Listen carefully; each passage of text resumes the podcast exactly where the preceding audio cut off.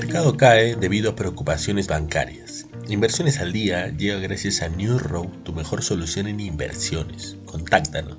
En el plano local, el Perú e India acordaron retomar las negociaciones con la finalidad de lograr establecer un acuerdo comercial entre ambos países, informó el Ministerio de Comercio Exterior y Turismo. La negociación con India comenzó en agosto de 2017 en Nueva Delhi.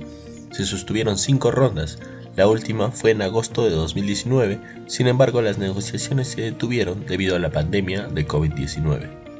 Un acuerdo comercial con India contribuirá a continuar con la senda de recuperación económica del país, especialmente para nuestras MIPIMES, al abrir nuevas oportunidades en este mercado, no solo para los bienes, sino también para el comercio de servicios, dijo la vicepresidenta del Comercio Exterior Teresa Mera.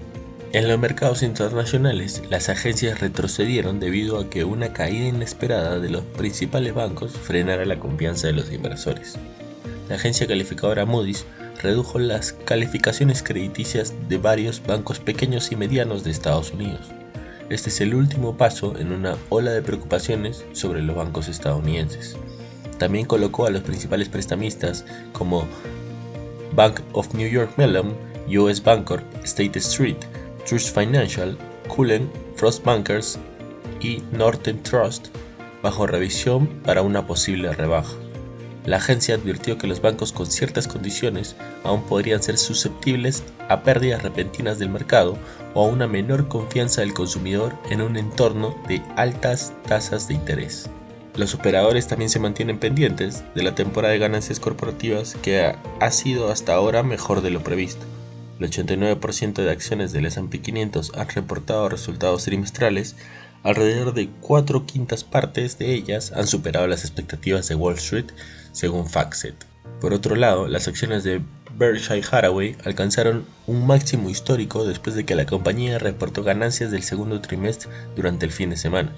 Las ganancias operativas del gigante con sede en Omaha, que abarcan las ganancias de los muchos negocios que posee, totalizaron 10 mil millones de dólares para este trimestre, un 6.6% más que el mismo trimestre del año anterior. El conglomerado de Warren Buffett también informó que su enorme acumulación de efectivo ha crecido a casi 150 mil millones de dólares.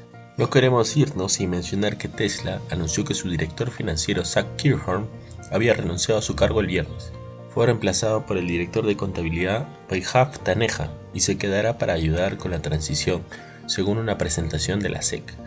Kirchhorn había estado en la compañía desde 2010 y se había desempeñado como CFO desde 2019. Las acciones de Tesla cayeron alrededor del 3% después de la noticia. Estas han sido las noticias más importantes de hoy, martes 8 de agosto de 2023. Yo soy Elmer Yamoca y que tengas un feliz martes.